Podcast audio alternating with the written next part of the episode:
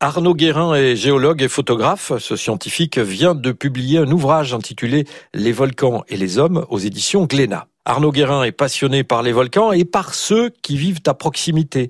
Des millions de personnes mangent, dorment et travaillent soit sur les flancs de ces volcans, soit à portée de cendres des cratères. Il est allé à leur rencontre pour comprendre leur quotidien et leur rapport à leur environnement. Avant le livre, il a réalisé des documentaires diffusés sur Arte. L'un d'eux suivait les habitants du volcan Unzen au Japon, où les éruptions tuent régulièrement. À Obama, les bains d'eau chaude ne sont pas la seule manifestation visible du magma qui sommeille sous la ville.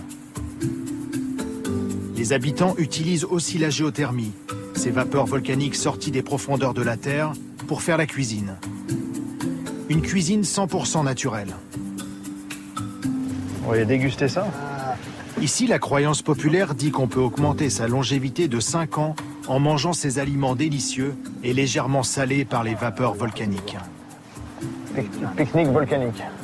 Des volcans et des hommes, c'est un état des lieux scientifique, mais aussi humain. Arnaud Guérin veut approcher au plus près la réalité pour nous la raconter et pour en tirer des enseignements. Il le raconte sur France Inter. Il y a plus de 1500 volcans actifs euh, sur la planète, Mhm. Euh, donc euh, donc c'est un beau terrain de jeu. Euh, il y en a encore plein à, découvrir, mais en tout cas j'ai eu la chance là d'aller en explorer euh, 20 à travers le monde euh, pour euh, voir non pas le côté explosif ou le côté scientifique, mais aussi euh, la vie des gens qui vivent au pied des volcans. Cette relation Ouais. qui est une relation qui concerne plus de 800 millions de personnes dans le monde, et on s'aperçoit que il y a vraiment vraiment des enseignements à tirer, y compris pour les scientifiques. Arnaud Guérin est l'invité de l'Espace des Sciences à Rennes. Il donnera une conférence mardi 4 juin à 20h30 au Champ Libre.